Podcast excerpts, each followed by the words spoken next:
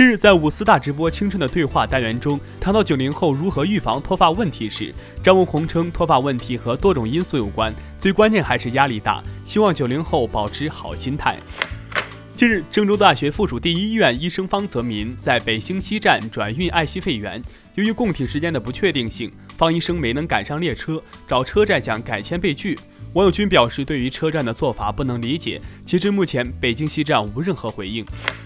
王一博为抗疫护士粉丝李莎护士亲自做卤粉，摘下口罩的瞬间，李莎喜极而泣。网友均表示十分感动，和王一博一起致敬抗疫一线医护人员。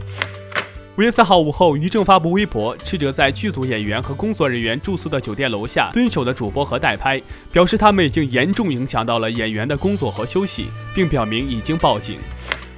五一小长假来临，受黑豹和新冠肺炎疫情的影响，来港游客数量锐减。五一黄金周首次录得零团访港。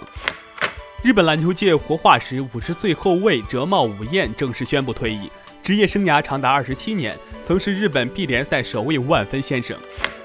中国文化和旅游部三号发布消息，五一劳动假期前三天，中国共接待国内游客总人数八千四百九十九点七万人次，实现国内旅游收入约三百五十点六亿元。五一假期间，天津的夜市重新开放。据了解，摩天轮夜市共有五十二家小商户，所有商户均享受房租全免的惠企政策，水价电价也均有一定的优惠。这种举措更加快了疫情下的经济复苏。北京时间五月四号，《乔丹最后之舞》第五集上演，科比出镜了。飞侠面对镜头娓娓道出科比对他的帮助，直言没有科比就没有他第五个总冠军。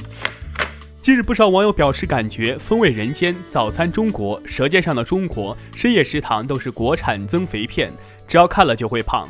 想增肥的朋友可以来感受一下。我是耕龙，下期见。